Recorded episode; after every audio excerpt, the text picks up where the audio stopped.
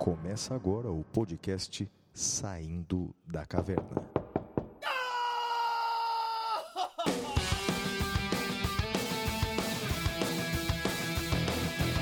Com Guilherme Madeira, Fala galera, sejam bem-vindos, sejam bem-vindas.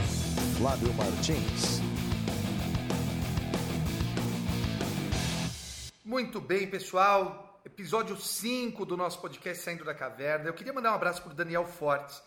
Eu queria mandar um abraço para o Felipe Silva, para o Paulo Bacará, grande amigo, colega aqui de São Paulo, para o Medina, professor Medina. Ele é um dos maiores processualistas civis do país. O Medina nos ouve? O Medina nos ouve. Que máximo. Um abraço, professor Medina. Que honra tê-lo conosco aqui entre os ouvintes do Saindo da Caverna. Que legal. O Medina, eu queria falar duas coisas dele. Ele lançou o Código de Processo Civil comentado dele agora, recomendo enfaticamente. E ele é um baita roqueiro. Baita roqueiro, ele tem um bom gosto apuradíssimo para rock and roll. Ah, gosto muito do bom gosto do professor Medina. Flávio, e você? Olha, eu tenho que mandar um abraço muito especial para todos que interagiram conosco nas redes sociais ou que mandaram um e-mail para gente, o podcast arroba professorflaviomartins.com.br. Um abraço especial para Silvia Galvão Freire, Gledson de Moraes, Patrícia Gambaro, Luciana Piccoli, Carlos André Lopes, Vitor Cunha, Nilson Boscaro, Luiz Henrique de França, Renata Timóteo, Bárbara, Ro- Bárbara Rosa, Ana Karina Vasconcelos, Ageu Dourado e tanta gente, tanta gente que participou. Muito obrigado a todos vocês. E Madeira, e o nosso ranking, rapaz, no Apple Podcasts, que história é essa, cara?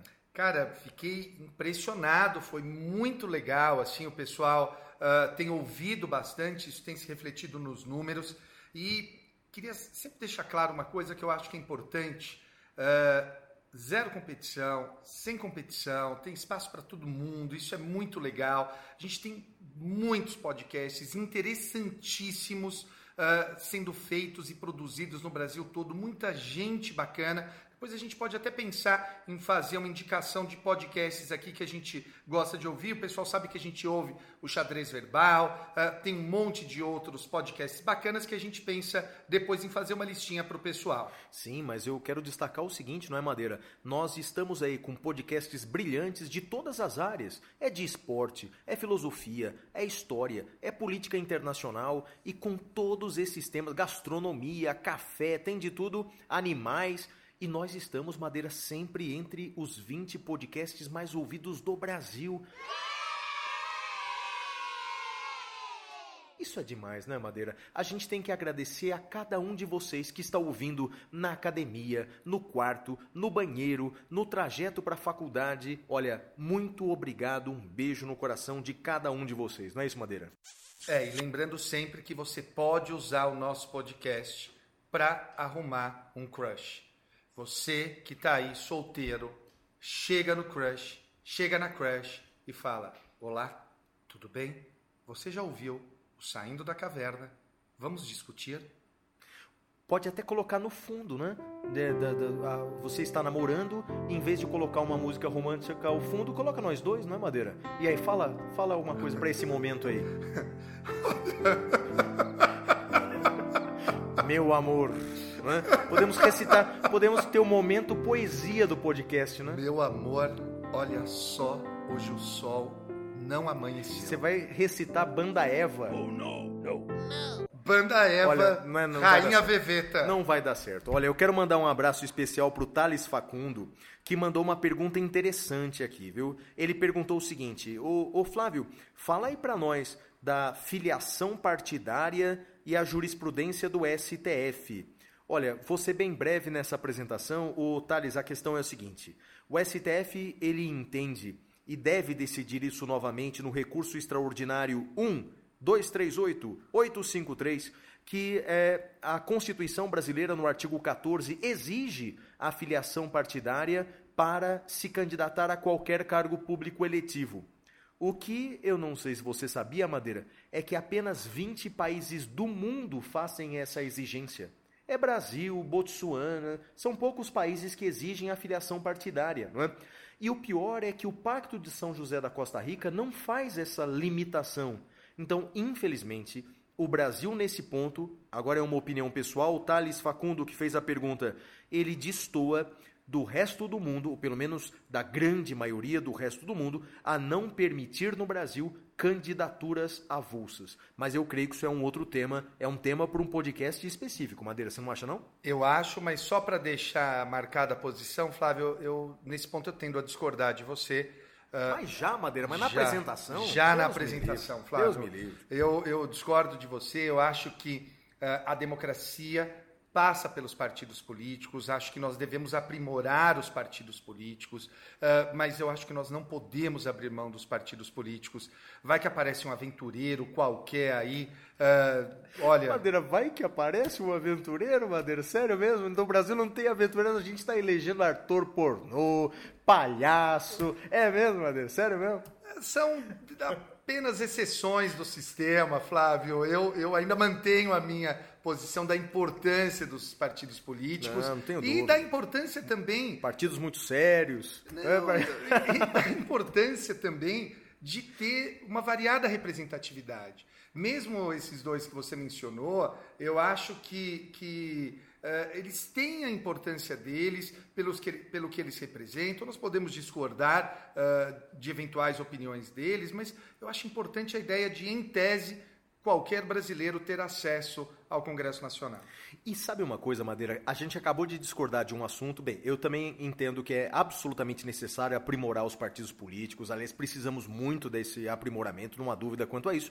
Eu só acho que há, espaço democrático para candidaturas avulsas. Nesse ponto, talvez nós discordemos, não é? Mas uma coisa que você me fez lembrar ao discordar de mim. Quantas mensagens a gente recebe dizendo assim: o legal do programa de vocês é que vocês divergem mas não se agridem.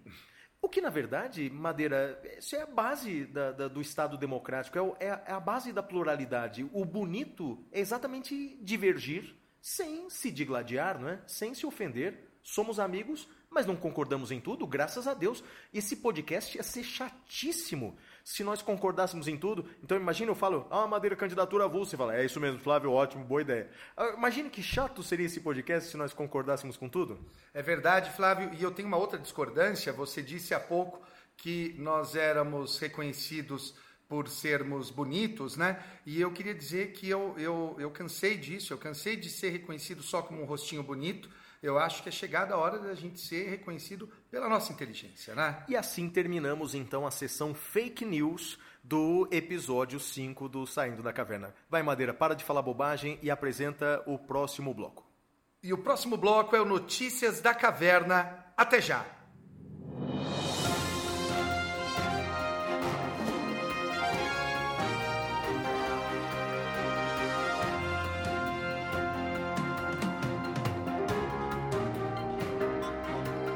Notícias da Caverna. Muito bem, meus amigos, esse é o bloco Notícias da Caverna, em que nós discutimos temas da atualidade ou temas relevantes para vocês. Eu separei duas súmulas do STJ que mostram que existe algum aí uh, discordância até dentro do próprio STJ e isso acaba gerando muita dificuldade, seja entre os estudantes de direito, seja até entre o leigo que não consegue entender. Flávio, eu trouxe duas súmulas que tratam do tema confissão no processo penal. A confissão, meus amigos, para quem não se lembra, ela é retratável. O que, que, quer dizer isso? Quer dizer que a pessoa pode voltar atrás, a pessoa pode reconsiderar, ela pode confessar no inquérito e se retratar em juízo. A confissão ela é retratável. E a confissão, Flávio, também é uma atenuante, ou seja, ela diminui a pena. Sujeito que confessa, diminui a pena. Pois bem, imaginemos o seguinte, e aqui eu falo da primeira súmula. O sujeito confessa no inquérito e se retrata em juízo. E o juiz usa a confissão dele do inquérito, Flávio, para condenar. Bom, primeiro eu queria lembrar que isso pode, isso pode, segundo a jurisprudência. E a pergunta é: vai ter atenuante nesse caso? E a resposta é sim, terá atenuante. Flávio, a súmula 545 do STJ diz que sempre que a confissão for utilizada como fundamento da sentença, incidirá a atenuante. Essa é a súmula 545, Flávio, mas tem a 630. A 630, ela diz o seguinte: confissão e tráfico de drogas. Vamos supor, Flávio, que o sujeito seja pego com, sei lá, uh, 20 cigarros de maconha e ele diga que era para consumo próprio. Fala, não, esse cigarro de maconha era para o meu consumo. O juiz, na sentença, diz assim: olha, ele admitiu que era para consumo, perdão, ele admitiu que a droga era para ele, era dele, embora tenha dito que era para consumo. Agora, 20 cigarros não é consumo, logo, tráfico de drogas. Flávio, nesse caso, o STJ diz que não incide atenuante da confissão. Olha só, olha que interessante. Súmula 630. No caso de tráfico de drogas, para incidir atenuante da confissão, ele precisa admitir a finalidade de mercancia da droga, a finalidade de venda. Sem isso, não incide atenuante. A gente percebe, Flávio, eh, que há uma tendência de tratar de maneira mais rigorosa o tráfico de drogas eh, na jurisprudência e na própria legislação, quando comparado com os outros crimes. Súmula 545 do STJ e súmula 630 do STJ. Flávio, e o seu destaque? Legal, o meu destaque, Madeira, vai para um episódio que aconteceu já há mais de uma semana. Todos nós sabemos e até comentamos no episódio anterior aqui do podcast Saindo da Caverna a questão da greve ou motim, se você preferir, da Polícia Militar do Ceará. Naquele episódio houve uma participação efetiva do governo federal. Por quê? por decreto presidencial, as Forças Armadas foram até o Ceará para auxiliar na segurança pública. E é esse aspecto desse episódio que eu queria destacar, Madeira, nesse podcast, que é o seguinte: podem as Forças Armadas auxiliar na segurança pública? Bem, a Constituição diz que sim, Madeira. No artigo 142 da Constituição Federal, que é o artigo que trata das Forças Armadas, afirma lá que as Forças Armadas servem não só para a proteção da segurança nacional, para a proteção das nossas fronteiras, mas também para garantia da lei e da ordem. Essa expressão ficou tão famosa que agora virou até uma sigla, GLO, Garantia da Lei e da Ordem. Mas uma coisa é importante, né? O uso das Forças Armadas para garantia da ordem pública está regulamentado pela lei. No caso, é uma lei complementar 97 de 99, a lei que regulamenta as Forças Armadas, e no seu artigo 15 trata desse procedimento. Em resumo, mas recomendo a todos a leitura desse artigo 15 da Lei Complementar 97/99. Ah, o uso das Forças Armadas para fins de segurança pública, ou seja, para garantia da lei e da ordem, depende de decreto presidencial de, depende de decreto do presidente da República, mas somente pode ser feito esse decreto se houver pedido do governador do estado.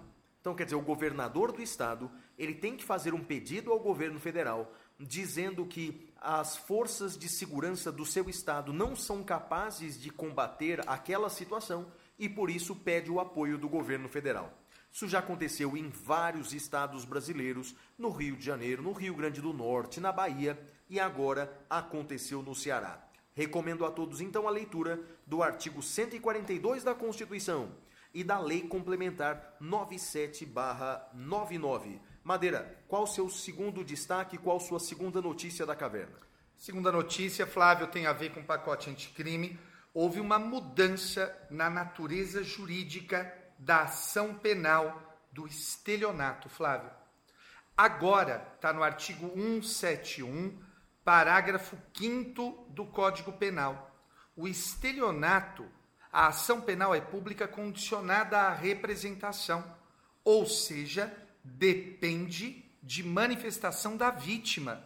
É uma baita mudança, uma enorme mudança. Uh, eu acho estranho que tenha mudado por estelionato e não tenha mudado por furto, né? porque são crimes relativamente similares, mas agora o estelionato é de ação penal pública condicionada à representação, salvo se a vítima for a administração pública, criança ou adolescente, pessoa com deficiência mental ou maior de 70 anos ou incapaz. Então, tirando essas hipóteses, ação penal pública condicionada à representação. Interessante a novidade, em Madeira? Sensacional, mas não se aplica para outros crimes contra o patrimônio, apropriação indébita, furto, receptação, só estelionato? Só o pacote anticrime só muda para o estelionato e vai ter uma discussão, Flávio, sobre os processos em andamento. O que, que acontece com os processos em andamento? Eu entendo que deve ser aplicado por analogia o artigo 88 da Lei 9099 de 95. Lei que nós mencionamos no episódio anterior. Veja como o professor professora Ada, professor Magalhães foram visionários, resolvendo problemas até hoje. Intimar a vítima para representar no prazo de 30 dias sobre, sob pena de decadência intercorrente. Vai ter uma discussão na jurisprudência, mas eu sou capaz de apostar uma tubaína que uh, essa, essa é a posição que vai vingar. Gosta de tubaína, Flávio? Eu gosto de Tubaína, não gostei muito da posição sua, Madeira, mas da Tubaína eu gosto. Será que não seis meses não seria uma posição melhor?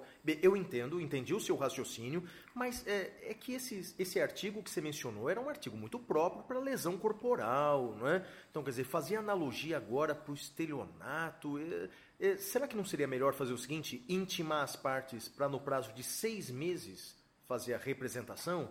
Porque pensa comigo, quer dizer, é a partir de agora que nasce o direito de representar. Antes não tinha esse sim, direito, porque sim. antes era pública e incondicionada. Então agora intima parte para em seis meses. É, bem, a, quem deveria ter res, res, resolvido isso, Madeira? Era a lei, né? Era a lei. Era a lei que devia ter feito essa resposta.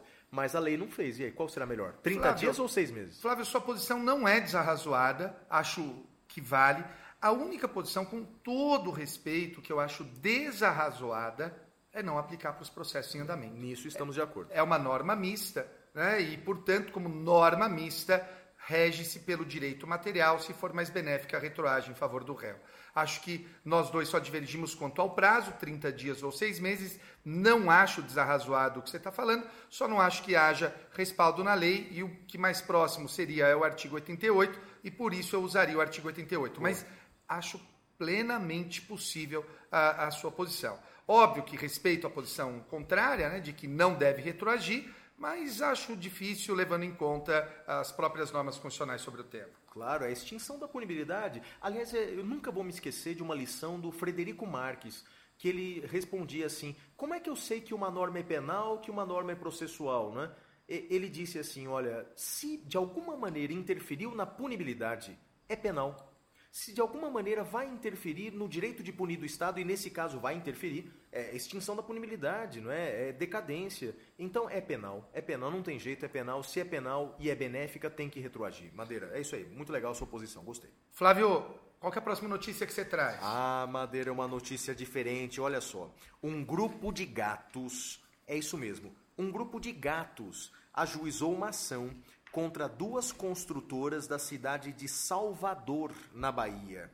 Processo tramita na Quinta Vara Civil e Comercial de Salvador. É, na verdade, Madeira tem a ver com a, a, construtoras fazendo prédios que estavam ali basicamente perturbando os gatos e a vida e o bem-estar dos gatos. Bem, os gatos, por meio da sua guardiã, ajuizou essa ação.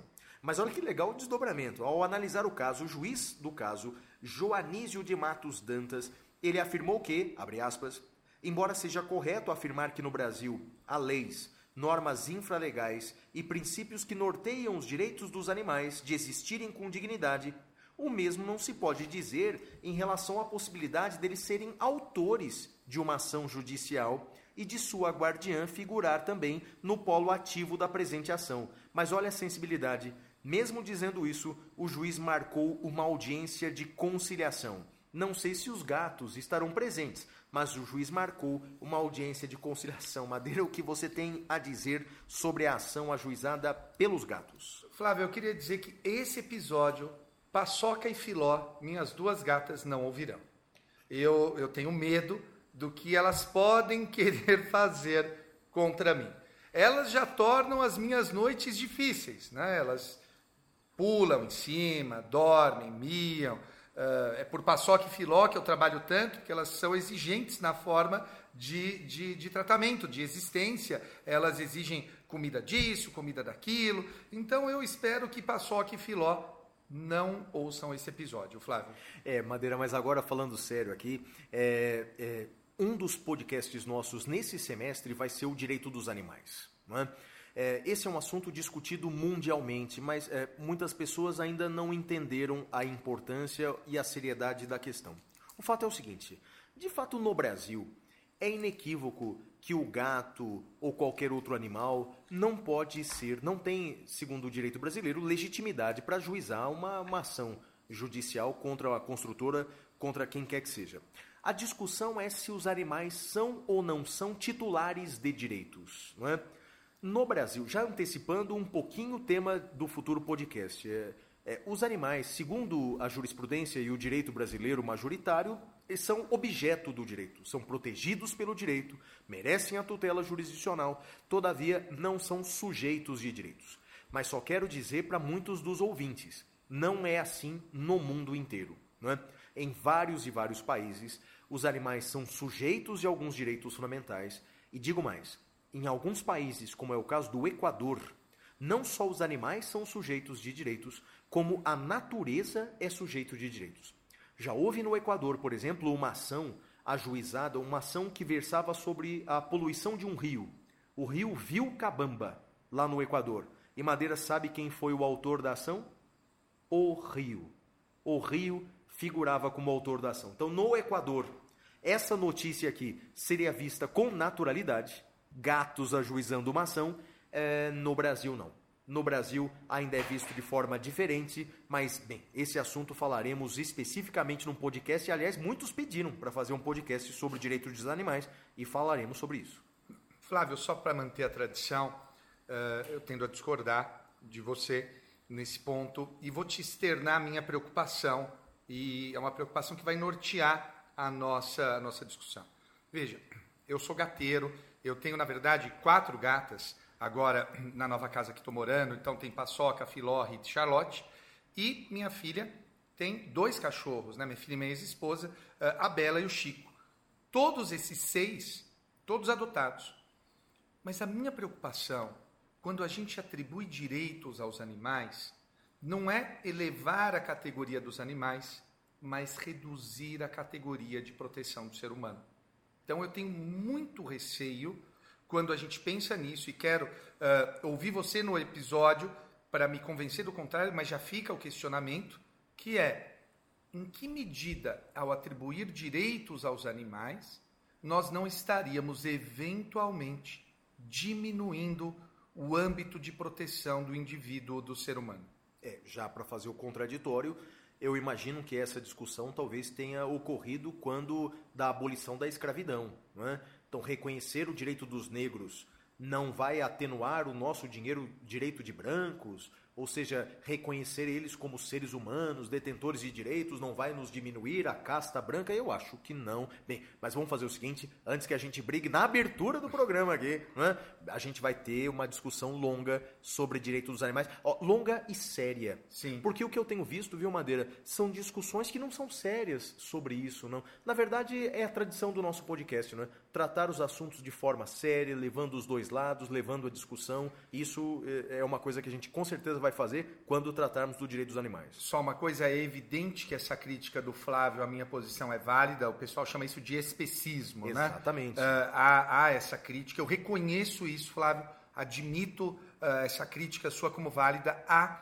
muito uh, de especismo aí, mas por isso que eu quero te ouvir para a gente poder, quem sabe eu possa mudar minha opinião, porque o fato agora, Flávio, é que a gente tem uma outra coisa para lembrar, para lembrar que é o fato de que o boleto também chega na caverna. Não perca essa chance de estudar no exterior.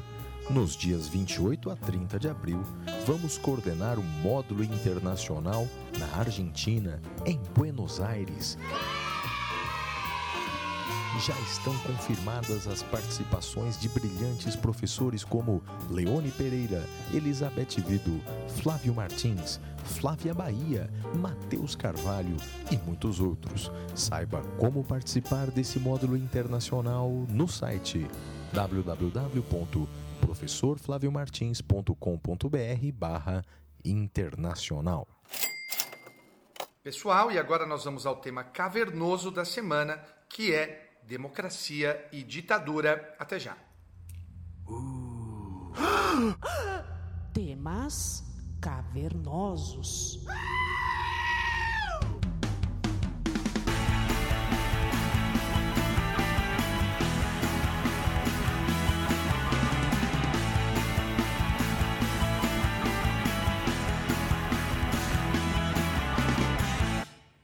Meus amigos, a democracia é, sem dúvida alguma, um dos valores mais importantes da atualidade. A democracia, ela, contudo, tem sido objeto de inúmeros ataques das mais diversas origens. A democracia, ela ora é objeto de ataques dentro do seu próprio seio, ela é objeto de ataques por parte de empresas, ela é objeto de ataques por parte de pessoas. E hoje nós uh, decidimos falar sobre esse tema. O Flávio vai fazer uma discussão com vocês e comigo sobre o tema da democracia e da ditadura. Em que medida a democracia hoje está ameaçada? Como proteger a democracia? É possível falar-se numa e-democracy, ou seja, numa democracia eletrônica? Flávio, é com você, parceiro. Legal, Madeira. A gente escolheu esse tema porque realmente é muito, mas muito importante discutirmos a democracia e discutirmos como aprimorar a nossa democracia. Bem, primeiramente, eu creio que dispensa comentários falar da importância da democracia.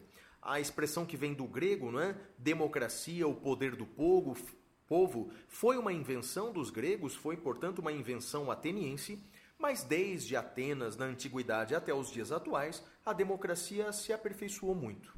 Falemos do Brasil. Bem, segundo o artigo 1 da nossa Constituição Federal, o Brasil é um Estado democrático de direito. Uma expressão que nós copiamos né, da Constituição Portuguesa de 1976, embora tenhamos invertido a ordem das palavras. Se Portugal é um Estado de direito democrático, o Brasil é um Estado democrático de direito. Portanto, não somos apenas um Estado de direito, um Estado regido pela legalidade, tendo a lei acima de tudo e de todos. Além disso, somos um Estado democrático, em que todo poder emana do povo. O ex-presidente americano Abraham Lincoln era conhecido por uma frase: o poder emana do povo, pelo povo e para o povo. Essa é a alma da democracia. E no Brasil, a democracia é, formalmente falando, uma democracia semidireta. Semidireta. O que significa isso? Em regra, a nossa democracia é uma democracia indireta. Ou seja, nós tomamos nossas decisões por meio de representantes eleitos. Elegemos nossos representantes para que, por um período determinado de tempo, eles decidam por nós. Essa é a regra, a democracia indireta. Todavia, existem, pelo menos em tese, existem ferramentas de democracia direta, como plebiscito, referendo, iniciativa popular. Então, por isso, a nossa democracia é chamada de democracia semidireta.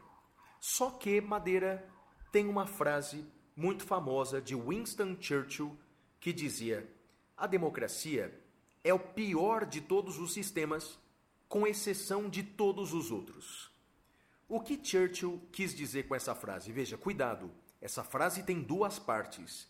Alguns políticos brasileiros repetiram recentemente apenas a primeira parte da frase de Churchill, que a democracia é o pior de todos os sistemas. Veja, Churchill, sempre muito irônico, ele disse: é o pior de todos os sistemas, mas com exceção de todos os outros, ainda é o melhor sistema que existe, mas com muitos problemas.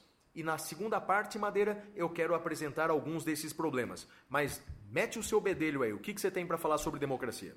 Flávio, eu queria falar sobre democracia, eu queria ouvir de você, e eu acho que talvez a gente possa uh, discordar, uh, para variar, né, uh, sobre. Quando a gente fala em democracia, a gente tem que pensar também no seu oposto. E o seu oposto é golpe. Então, eu queria ouvir de você sobre o emprego da palavra golpe. Flávio, uh, o que é golpe? Olha, Madeira, eu tenho uma visão uh, constitucional restrita do que é golpe. Eu, eu vou fazer aqui um, é, questão de, de ler um trecho do meu livro em que eu coloco numa tabela o que é golpe e o que são medidas democráticas de força ou constitucionais de força. Bem, o golpe eu digo que é o seguinte: o golpe de Estado ele consiste num ato de ruptura, de transgressão constitucional. É um ato de força que toma o poder, que destitui o poder legítimo e implanta um modelo divorciado da norma constitucional. Então, Madeira, me parece que aí é que está a questão, não é? O que é golpe e o que não é golpe passa pela ruptura constitucional. Pra você ter uma ideia, essa ruptura é tão forte, essa transgressão constitucional é tão forte que muitas vezes, quando um determinado governo golpista chega ao poder, ele precisa refazer a Constituição. Precisa de uma nova Constituição. Foi o que aconteceu, por exemplo, no golpe de Estado lá dos anos 30, quando Getúlio Vargas teve que fazer a nova Constituição, a Constituição de 37. E foi o que aconteceu também em meados dos anos 60, quando os militares tiveram que fazer uma nova Constituição. Foi a Constituição de 67. Então, Madeira, o golpe, no meu ponto de vista, é exatamente essa ruptura constitucional, é a transgressão brutal da Constituição e das instituições, a ponto de ser necessária, na maioria das vezes, a elaboração de uma nova Constituição. Flávio, duas perguntas sobre isso. 67, primeira pergunta, 67, golpe ou revolução? E 67, 68 e 2016, impeachment da presidente Dilma ou golpe da presidente Dilma? Vamos lá, Madeira. Bem, golpe quanto contra a presidente Dilma? É, no, é, no Brasil, do jeito que as coisas estão, qualquer resposta que eu der aí para as duas vai ser polêmico, né? Qualquer resposta vai ser polêmica. Mas vamos lá, vamos dar a minha opinião. É, quanto ao que aconteceu na década de 60. Bem, eh, se enquadra perfeitamente eh, na expressão golpe, golpe de Estado. Não é? é golpe de Estado. Não estou entrando no mérito se o governo anterior era bom ou ruim, o governo de João Goulart era bom ou ruim, os defeitos, os méritos, o apoio popular. Não estou entrando no mérito. Estou entrando no seguinte: houve uma ruptura constitucional brutal. Você ter uma ideia, Madeira. O, o, o ato normativo que instituiu o novo governo foi o ato institucional número um. Ato institucional número um, feito por uma junta militar e de forma, veja só, de forma unilateral, mudou a Constituição em vigor, a Constituição de 46. Olha só as medidas desse ato institucional que eu vou destacar para você e que está no artigo 7 desse ato institucional número 1. Esse ato institucional suspendeu por seis meses as garantias da vitaliciedade e da estabilidade. Ou seja, por seis meses não tem juiz vitalício, não tem promotor vitalício, não tem funcionário público estável. Eles todos poderiam ser demitidos sumariamente. Sumariamente. Veja, esse ato é extremamente comum em todas as ditaduras, Madeira. Isso aqui você encontra na nova legislação da Venezuela, na legislação da Turquia. Então é normal a ditadura acabar ou suspender com vitaliciedade ou com a estabilidade dos servidores públicos. É, digamos assim, uma norma de silêncio. Calem a boca, não reajam contra mim. Juízes, promotores, servidores. Pra você ter uma ideia, no artigo 10 está dizendo assim: desse ato institucional número 1 no interesse da paz e da honra nacional, os comandantes editam um ato para suspender por 10 anos os direitos políticos e caçar mandatos de deputados estaduais, federais e legisla legisladores municipais, excluída a apreciação judicial desses atos. Quer dizer, o governo podia caçar mandatos de todos os parlamentares, vedada a apreciação judicial desses atos. Olha, é uma ruptura gigantesca da ordem constitucional. Isso é golpe militar. Isso é ditadura. É inegável. Repito, não estou dizendo se isso foi bom, se isso foi ruim, se teve apoio popular, se não teve. Bem, houve golpe popular, houve golpe militar, portanto é golpe em 67. Primeira metade da pergunta respondida, Madeira. E impeachment? Bom, meu ponto de vista, Madeira, é, foi respeitada a Constituição foi respeitada a legislação brasileira no impeachment da presidente Dilma. Muitos dirão, mas não houve crime de responsabilidade. Não houve crime. O que a ex-presidente Dilma praticou, outros presidentes anteriores também praticaram. As chamadas pedaladas fiscais, os presidentes anteriores fizeram, porque ela foi condenada e os outros não. Bem, Madeira, o problema, o problema é mais embaixo. O problema está na legislação brasileira. Né? A legislação que define os crimes de responsabilidade é, são, a legislação é composta de tipos uh, abertos, tipos muito abertos. Portanto, é, a expressão crime de responsabilidade nem é das melhores expressões, porque de fato não é crime, é uma infração político-administrativa. O problema é, é, que a legislação é bastante ampla. Por exemplo, digo lá, é, é crime de responsabilidade do presidente atentar contra o decoro. Atentar contra o decoro. Madeira, veja, é uma expressão tão vaga, é uma expressão tão ampla, que depende de um juízo extremamente político. Eu sou talvez um pouco azedo, estou ficando velho, estou ficando azedo. Se você me perguntar, a ex-presidente Dilma praticou crime de responsabilidade? Eu direi, sim, Madeira. Mas deixa eu terminar a frase. Na minha opinião, todos os presidentes brasileiros que por aí passaram praticaram crime de responsabilidade na minha opinião, quando o presidente Bolsonaro posta nas redes sociais uma pessoa urinando na cabeça da outra, enfiando o dedo. Eu não vou terminar o vídeo, tá na internet. Não vou descrever o vídeo, é, é constrangedor demais. Mas ele atentou contra o decoro. Quando ele ofende uma jornalista, ele atentou contra o decoro. E eu posso enumerar aqui é, vários atos de outros presidentes, Lula, Dilma, Temer, até o Fernando Henrique, é, que, na minha opinião, portanto, praticaram. Mas veja, esse é o meu ponto de vista. Agora, quem é constitucionalmente responsável para dizer se houve ou não crime de responsabilidade é o Congresso Nacional. Portanto, bem, no caso da ex-presidente Dilma, o Congresso entendeu que ela praticou o crime de responsabilidade nos termos da lei. O problema, repito, é que a lei é um tipo penal aberto. No episódio passado, Madeira, você citou um jurista lá do Paraná, que é o Jacinto Nelson de Miranda Coutinho. Ele tem uma frase interessante que eu vou repetir aqui. Ele diz: Num Estado de direito, o arbítrio, o abuso, ele se esconde nas expressões genéricas da lei. Uhum. Então, portanto, quer dizer, é, temos no Brasil um problema, Madeira, que pode ser o tema de um outro podcast, inclusive, que é o presidencialismo de coalizão. Essa é uma expressão que foi criada por um autor aqui de São Paulo chamado Sérgio Abrantes. O que, que é isso? Constitucionalismo de eh, presidencialismo de coalizão. É que no Brasil, para o presidente governar, ele tem que ter ao seu lado o Congresso Nacional. Ele tem que ter ao seu lado o Congresso Nacional. Porque se ele tiver o Congresso Nacional contra ele, ele correrá o risco de impeachment. Essa madeira é a verdadeira justificativa, por exemplo, para que o presidente Bolsonaro tenha sancionado esse fundo especial de financiamento de campanha de 3 bilhões de reais. É? Bem, os eleitores do Bolsonaro são contra esse fundo. Eu sou contra, acho que a maior parte do povo brasileiro é contra. Mas por que, que ele sancionou então esse fundo uh, vexatório para o Brasil? É, bem, alguns são a favor, alguns poucos são a favor, mas a maioria é contra.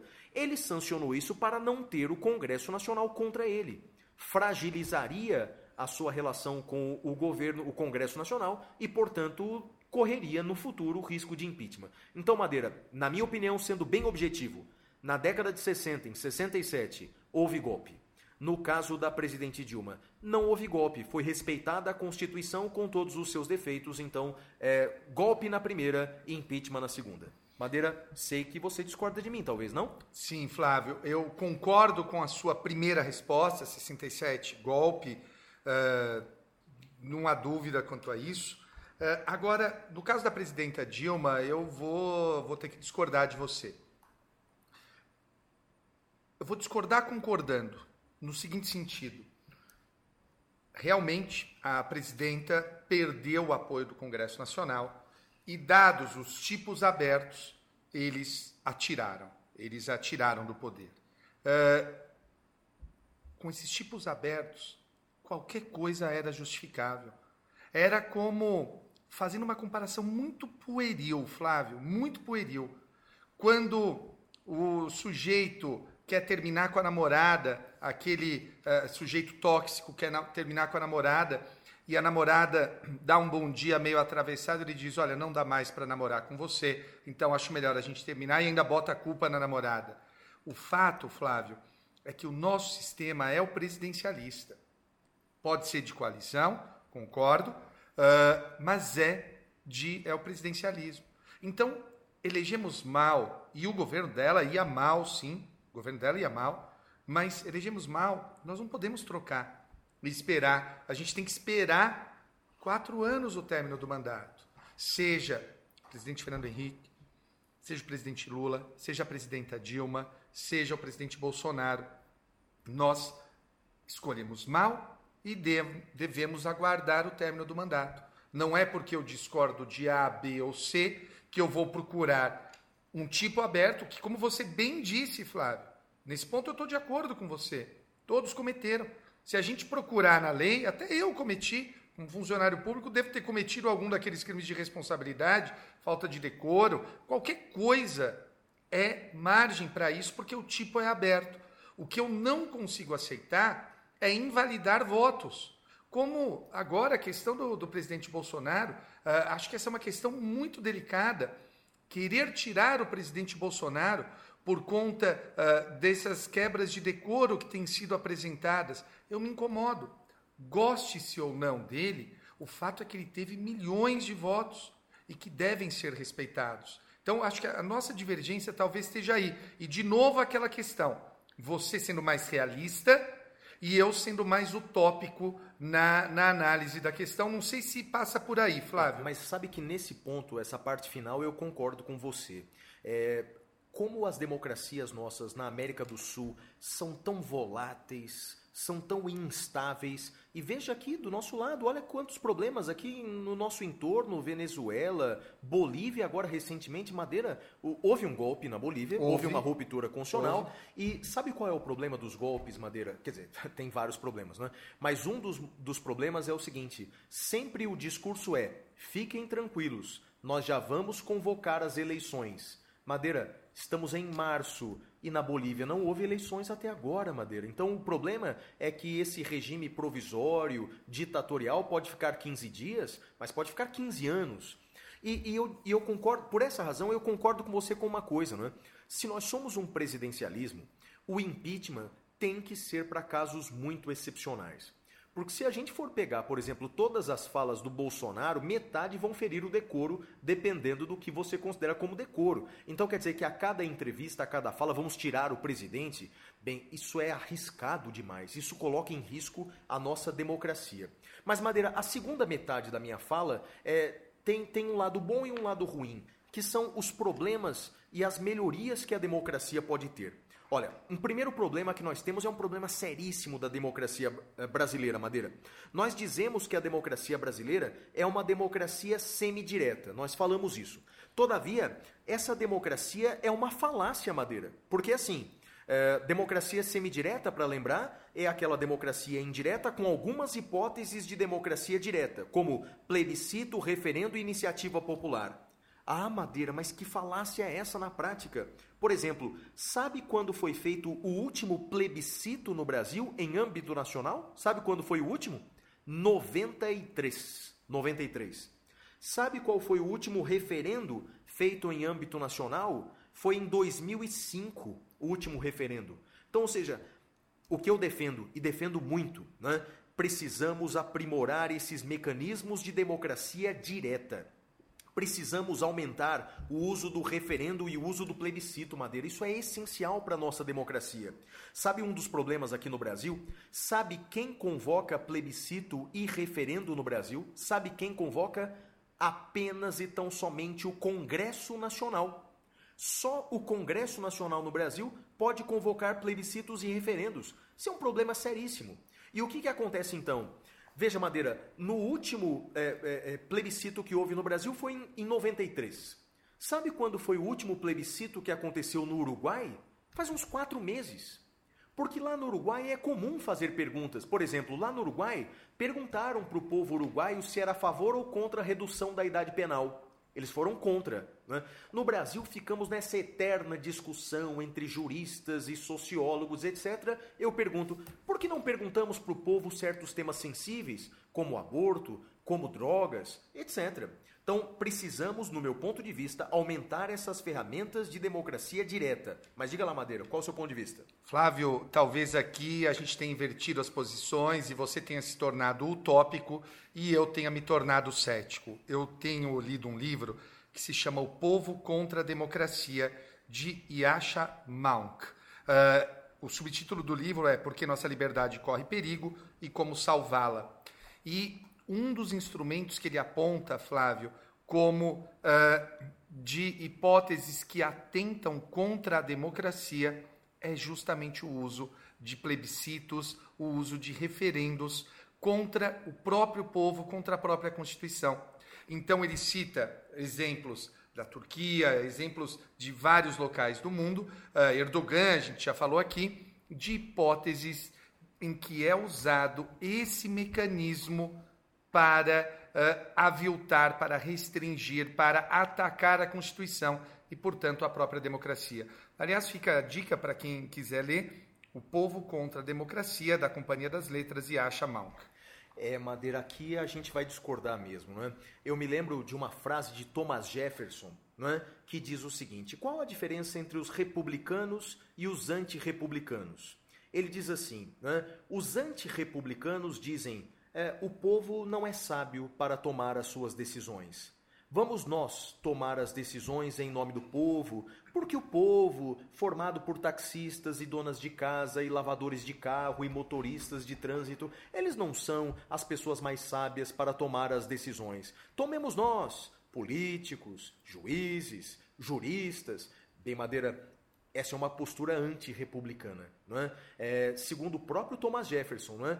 o povo é capaz de tomar as suas decisões. Podem não ser as mais sábias, mas é quem tem mais legitimidade para tomar as suas decisões. Madeira, nesse ponto, creio, ó, posso estar sendo utópico aqui, mas defendo uh, mais mecanismos de democracia direta. Flávio, se Thomas Jefferson tivesse vivido na era do WhatsApp, ele seguramente não teria feito essa frase. Eu entendo o que você está dizendo. Receberia uma fake news ali, na hora mudaria Exato, de ideia. Exato, eu entendo o que você está dizendo, mas eu, eu não é uma postura elitista ou antirrepublicana. O que eu tenho dito é que nós temos que tomar cuidado.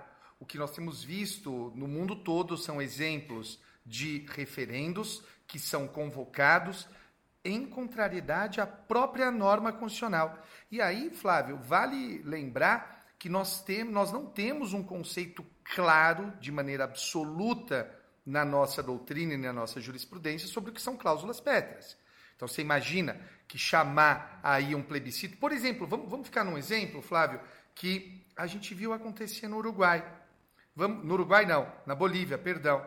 Vamos imaginar, o presidente Bolsonaro se reeleja, e no meio do segundo mandato ele convoque um plebiscito para um terceiro mandato, uhum. para um quarto, foi um que quinto. o Evo foi o que o Evo tentou na Bolívia. Mas daí, Madeira, eu, eu entendo, eu entendo o seu ponto de vista, eu entendo o seu receio e o receio do livro que você mencionou é que é, o uso da vontade direta da população serve para buscar uma legitimidade num ato autoritário, não é? Sim. É, sabe que até Napoleão fez isso? Porque veja, olha que curioso, Napoleão foi imperador da França, né? O cara foi imperador da França depois da Revolução Francesa, o que não faz muito sentido, porque veja, é, na Revolução Francesa cortaram a cabeça do rei. E como é que ele, Napoleão, virou imperador, não é? Na verdade, é, Napoleão fez três constituições e as três constituições ele submeteu à vontade popular. E na terceira e última Constituição Napoleônica, Napoleão disse que ele era o imperador absoluto da França e a França era uma monarquia hereditária. Então eu entendo, eu, eu entendo o risco, né? usar o povo para legitimar atos autoritários.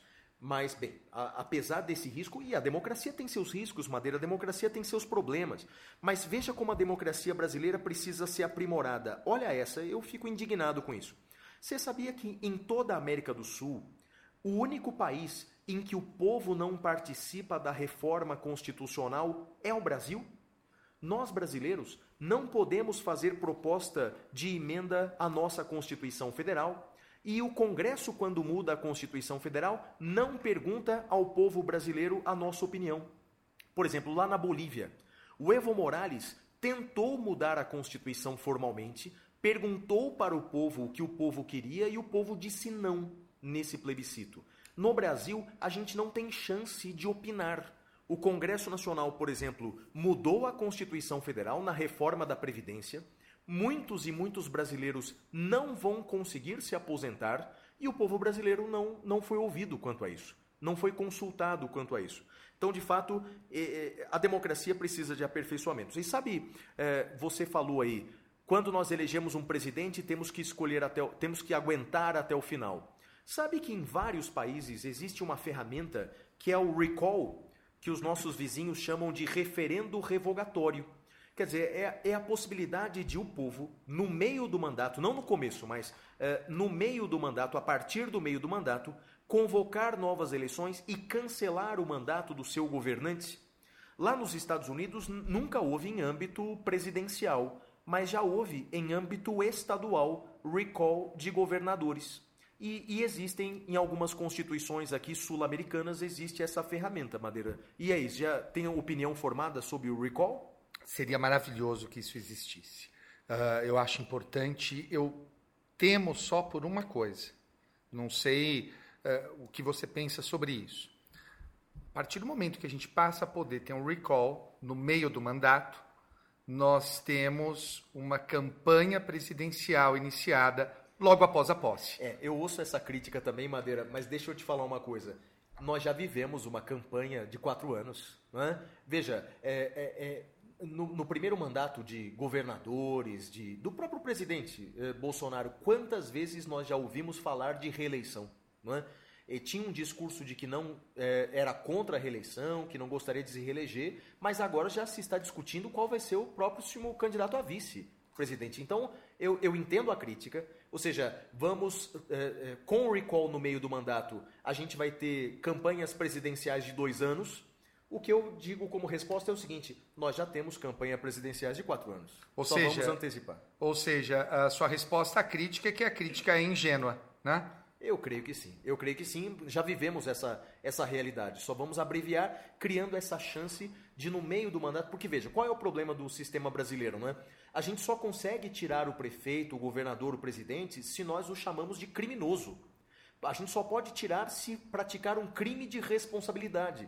E muitas vezes não há um crime. Muitas vezes é um péssimo governante. E tirá-lo do poder no meio do mandato é uma alternativa viável. Bem, Kizzy, outra novidade que vem surgindo pelo mundo inteiro, Madeira, talvez nossos filhos consigam implementar isso, é a democracia eletrônica. É o e-democracy como alguns falam. Ou seja, nós usamos a tecnologia para tantas coisas, para tantas coisas. É, por que não, no futuro talvez, escolher a, utilizar a democracia para algumas decisões do poder público? Então, por exemplo, vamos privatizar tal estatal? Perguntemos para o povo e que o povo participe eletronicamente, claro, de uma forma segura, de uma forma estável, de uma forma controlada, é, usar a tecnologia é, em favor da democracia para, primeiro, para opinar sobre decisões que o Estado toma, o povo opinando diretamente, e também, Madeira, para fazer projetos de lei, para fazer propostas, para fazer opiniões. Então, portanto, a e-democracy pode ser uma salvação para a democracia do futuro, porque, veja, é, existe no mundo inteiro, Madeira, uma decepção é, com relação à democracia. Isso, isso é fato. Não é? É, nós ouvimos durante décadas, durante séculos, a importância da democracia, ouvimos durante séculos, mas o problema é que a democracia não é, é, produziu todos os frutos que ela prometeu. Ou seja, o povo ainda não tem educação, não tem saúde, temos uma corrupção é, enorme. Então, quer dizer, as pessoas acabam é, perdendo a fé na democracia. E por isso você vê manifestações de jovens pedindo o fim da democracia, você vê a eleição de outsiders, portanto, pessoas de fora da política, no mundo inteiro.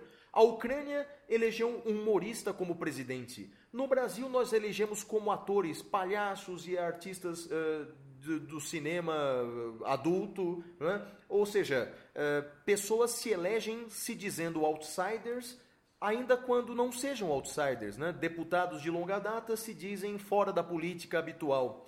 Esse é um fenômeno recente. E talvez a e-democracy, a democracia mais perto do povo, seja uma ajuda. Agora, para terminar, Madeira, me diga uma coisa. eu sei que você tem uma sentença muito famosa que você proferiu com relação a esse tema: democracia, ditadura. Madeira, que sentença foi essa? Conta aí para nós. Flávio, uh, eu vou mencionar pouco dessa sentença hoje, porque essa sentença e o caso que deu origem a ela vai ser um episódio futuro do nosso podcast.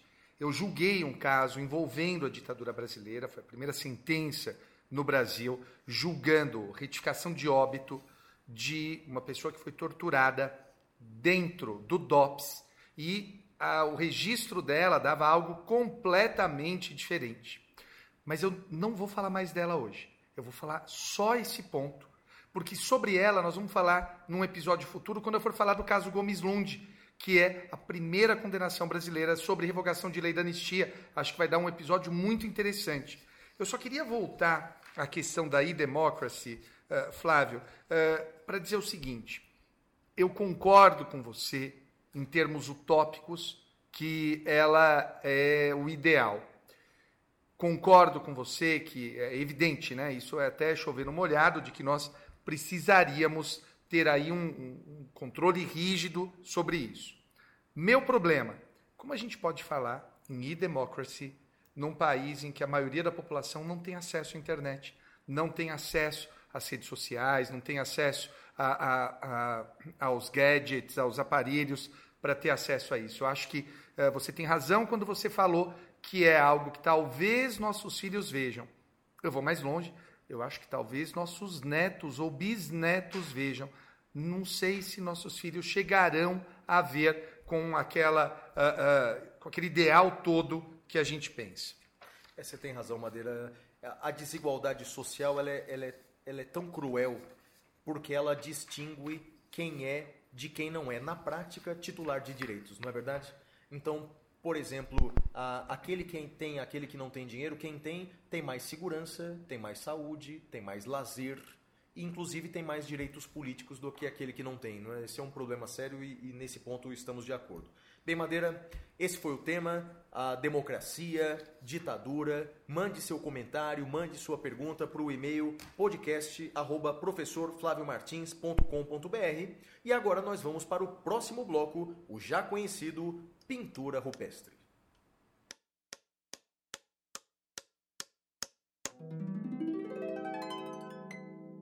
Pintura rupestre.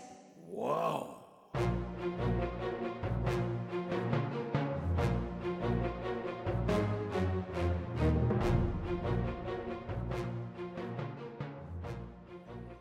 Muito bem, chegamos no bloco Pintura Rupestre, onde eu, Flávio Martins e o professor Guilherme Madeira damos dicas culturais. Olha, Madeira, a minha dica cultural desse episódio número 5 é uma dica bastante diferente. Eu já falei de série de TV, eu já falei de livro. Bem, hoje eu vou falar de uma viagem. Madeira, um destino de uma viagem. E eu estou falando desse destino em março, por, para que aqueles que puderem se programar eh, podem fazer. Uma das viagens mais inesquecíveis da minha vida, Madeira, eu viajei no dia de finados, no dia dos mortos, para o México. Madeira foi uma das viagens mais inesquecíveis da minha vida e eu recomendo para todos os ouvintes que puderem e quiserem se programar. Bem, só para você entender, o México, a grande parte do México trata o Dia dos Mortos de uma maneira diferente. O Dia dos Mortos, o Dia de Finados, né? Dia de Muertos, segundo os mexicanos, não, não é um dia de tristeza, mas um dia de comemoração à vida, um dia de rememorar a vida das pessoas falecidas. Olha, são pessoas fantasiadas e maquiadas por todas as ruas. Olha, é um carnaval, eh, no bom sentido, em homenagem aos mortos, então recomendo imensamente. É bem verdade que dá para fazer de duas maneiras, o modo light e o modo hard. O modo light é você ficar ali na cidade do México, tem bairros incríveis, como por exemplo o bairro de Coyoacán, o bairro onde viveu Frida Kahlo, tem o museu, inclusive, da Frida Kahlo, o museu do seu marido, Diego Rivera, um grande artista mexicano. Bem, dá para fazer esse modo light. Dá para fazer o modo hard também que eu fiz, que foi viajar ao interior do México, numa pequena cidade tradicional chamada Mesquite, onde a tradição do Dia dos Mortos é uma tradição mais intensa. Mas olha, fazendo o modo light ou o modo hard, recomendo imensamente. As pessoas normalmente pensam em destinos internacionais aí europeus, norte-americanos, mas olha, coloque na sua lista, pesquise sobre o Dia dos Mortos no México. É a minha dica cultural do episódio de hoje. E a sua dica cultural, Madeira, qual é? Flávio, eu vou dar duas dicas culturais, vou, vou violar aqui a nossa regra de ser só uma. A primeira dica é o livro do Rubens Casara, Sociedade Sem Lei pós-democracia, tudo isso que a gente discutiu no episódio de hoje, muito disso está dito lá no livro do Rubens Casara, Sociedade Sem Lei, um baita livro que também estou lendo. E a segunda dica, e, e eu acredito que ela vai ser polêmica, Flávio. A segunda dica é uma série que reestreou no Amazon Prime. Eu costumo dizer que essa série é Friends para adultos, Flávio ela é muito melhor que Friends.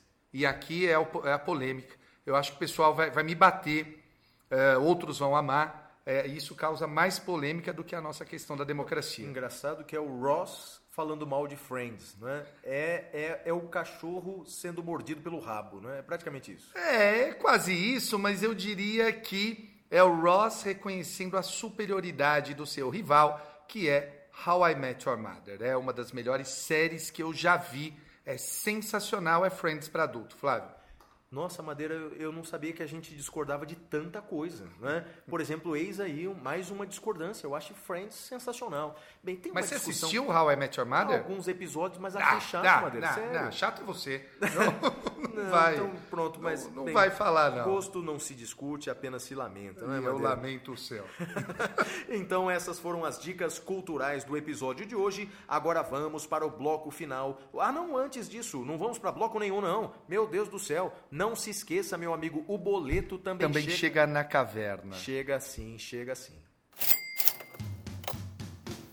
Pessoal, eu queria anunciar para vocês o meu curso presencial sobre o pacote anticrime.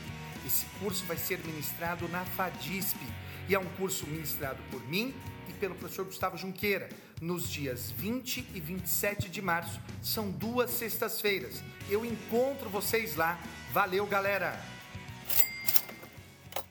Feita a propaganda do dia, vamos para o bloco mais esperado, almejado, querido e amado do programa, o Prêmio Capitão Caverna. É a hora do Prêmio Capitão Caverna!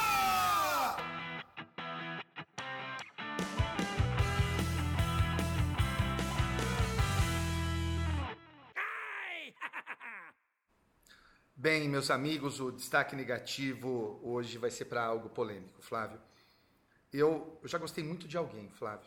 Eu já fui apaixonado por ela. Ela foi a paixão da minha vida. Acho que uma das pessoas que eu mais amei na vida. Mas hoje, Flávio, eu não consigo pensar nela. Que eu penso, eu, eu fico, fico mal, Flávio. Eu penso, como é que eu pude gostar dela, Flávio? Pô, Bandeira, eu lamento, cara. Mas quem é? É a Nutella, Flávio. Quem? Nutella. Como assim a Nutella? Nutella, sabe aquele, aquele, aquele creme? De avelã? De avelã, isso. No madeira. Eu, eu gostei. Não, não, mas eu preciso confessar, preciso pôr para fora, Flávio. Eu fui apaixonado pela Nutella. Nutella era, é, assim, era a razão da minha existência. Eu, eu, eu pegava, Flávio, aquele Lolo, sabe aquele chocolate? Passava na Nutella, comia, botava para dentro com Coca-Cola. Hoje eu tenho enjoo de Nutella, Flávio. Madeira, me diga, por quê? Eu não sei. Por quê? Não sei. Hoje, hoje, hoje eu olho. Por razões, por razões ambientais, porque você sabia que tem uma polêmica danada na Europa? Sim, uma ministra francesa sim. disse para as pessoas não consumirem Nutella. Ela tá certa, porque... Flávio. Mas, Madeira, pô, um negócio bom pra caramba. Não é bom, Flávio. Aquilo é horrível. Aquilo é enjoativo. Como é que a gente pode gostar de Nutella? É, é isso que eu pergunto. Tem doce de leite, Flávio.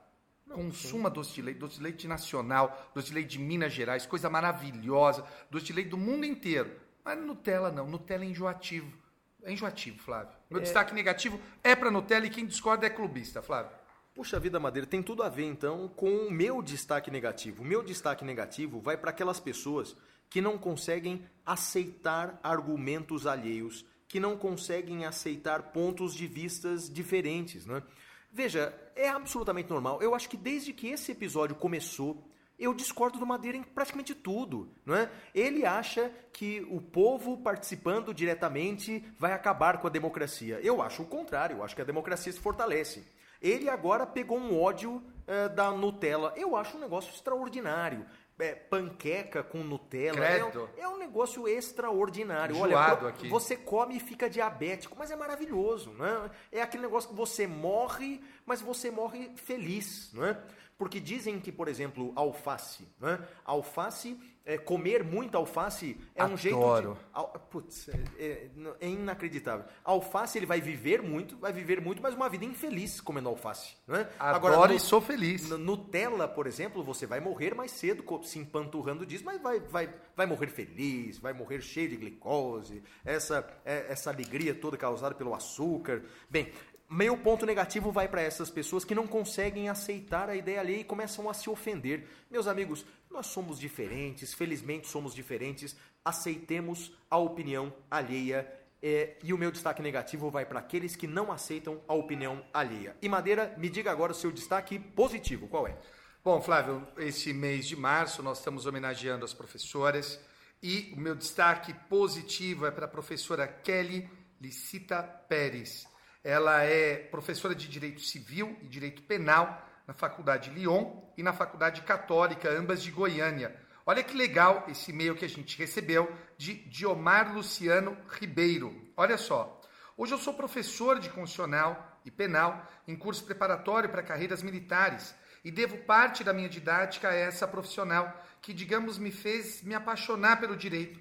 É uma pessoa que ama o que faz e faz por amor. Desafio a encontrar um acadêmico que não sinta o mais puro sentimento de gratidão por essa profissional. E acredito que ela merece esse conhecimento pelos senhores. Meu caro colega Diomar, minha cara colega Kelly, é muito legal uh, ver isso, muito legal ver professores reconhecendo outros professores que os influenciaram. Então, de colega para colegas, parabéns, parabéns, minha cara Kelly, uh, você faz a diferença no nosso mundão.